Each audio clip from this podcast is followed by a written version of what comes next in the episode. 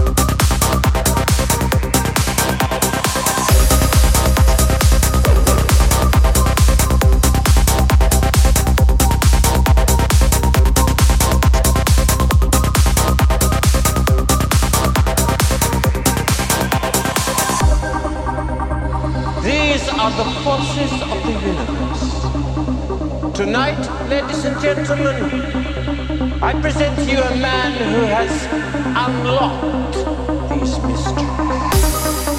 From the furthest corners of the world where the dark arts still hold sway, he returns to us to demonstrate how nature's laws may be. Made.